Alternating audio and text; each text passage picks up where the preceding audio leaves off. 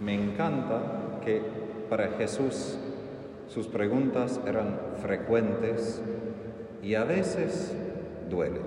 Hoy cuando Él pregunta, ¿no crees, perdón, hace tanto tiempo que estoy con ustedes y todavía no, no me conocen?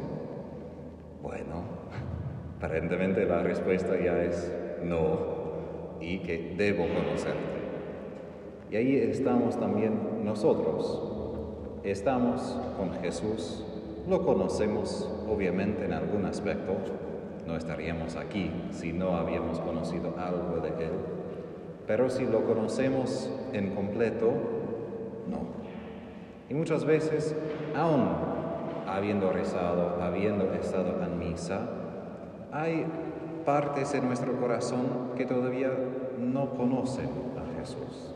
Cuando enfrentamos dificultades, enfrentamos problemas en la vida, a veces todavía nos comportamos como humanos normales que no tienen fe, que tienen que arreglar todo por sus propias fuerzas, como que Jesús no era parte de esta parte de, nuestra, de, este, de mi vida.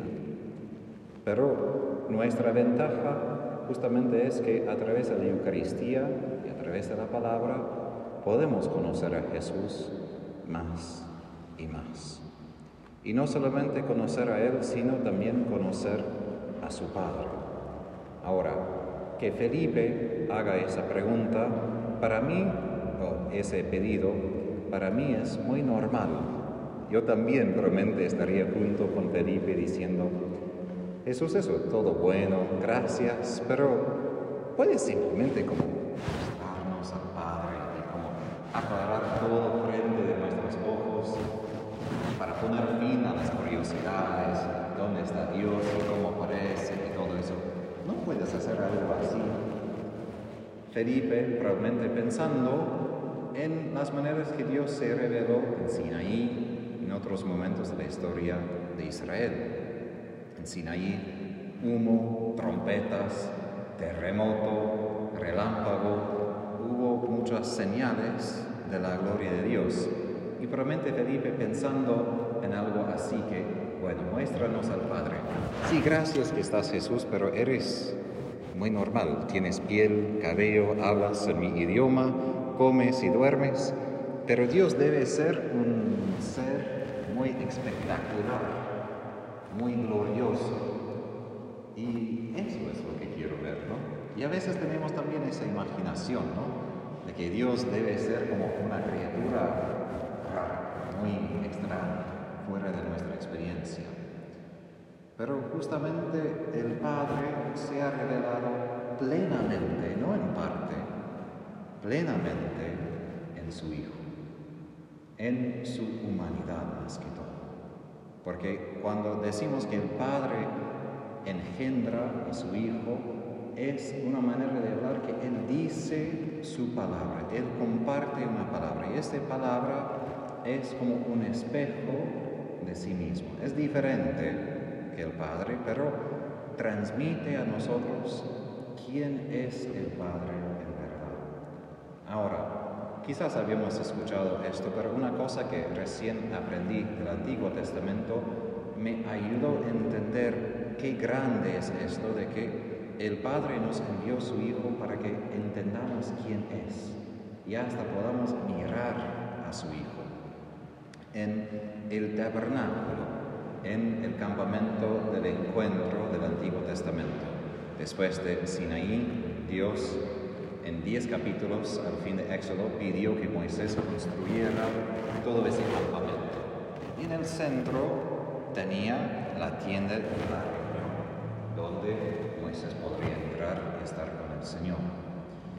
Y en el lugar al exterior hubo un lugar de panes, panes de la presencia, que es señal de la Eucaristía ya desde el Antiguo Testamento. Y al otro lado el candelero como el menorá que tiene nuestro Dios hasta hoy. Pero al otro lado, de un lado, otro lado, pero si uno entraría, hay todo un velo. Es el velo que se rascó cuando murió Jesús.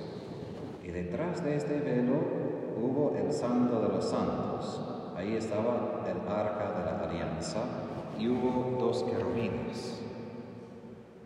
Pero sobre ese trono, nada.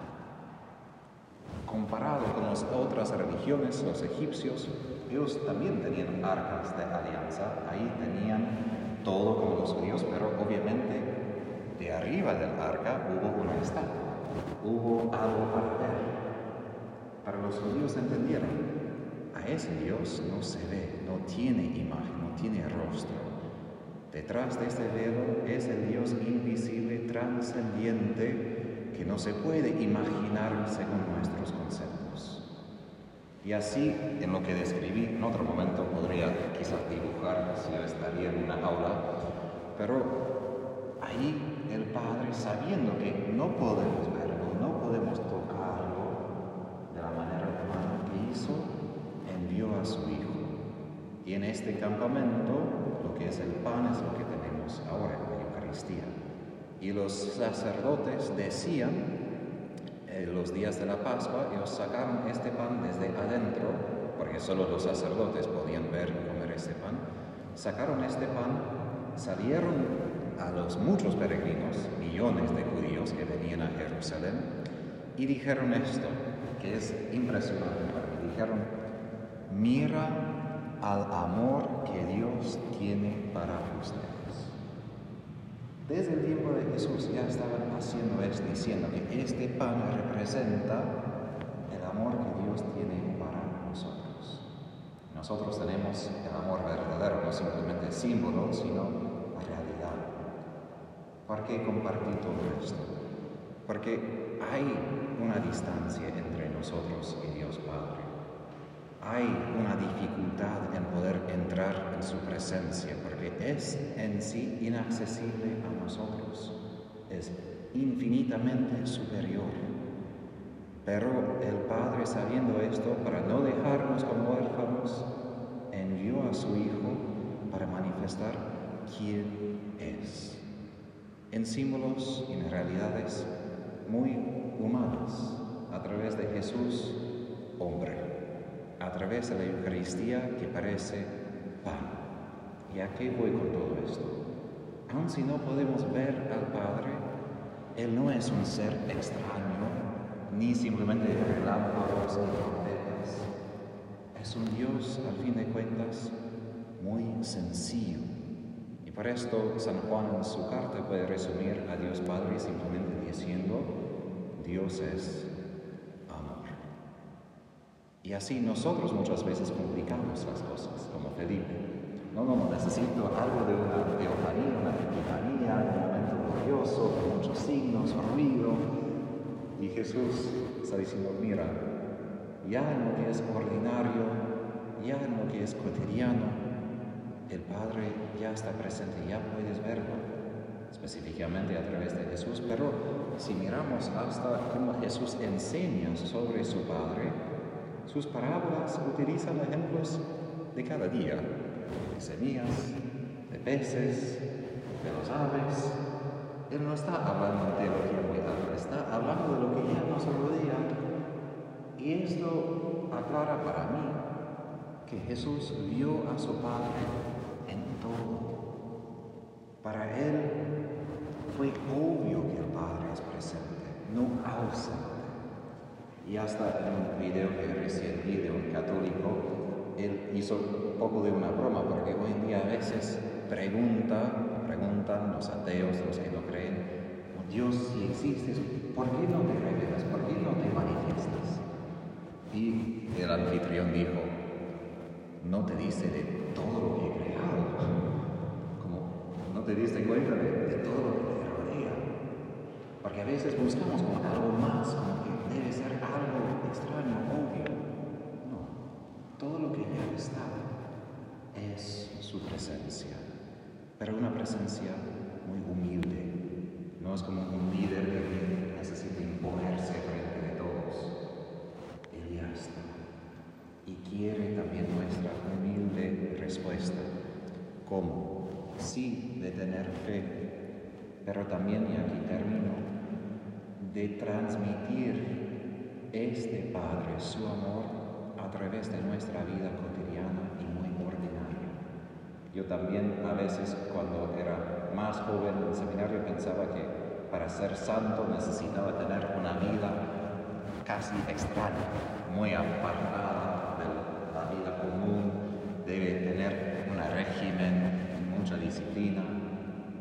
Pero la santidad que es, es manifestar el Padre en mi humanidad, en mi persona. Sí soy pecador, pero en mis gestos, mis palabras, en lo que digo y lo que hago. Y como Jesús tenía esa misión, y los apóstoles también, también nosotros, para que los demás se den cuenta que sí, nuestro Padre no es un Dios de lejos del cielo, es un Dios que es presente aquí, entre nosotros y en nosotros.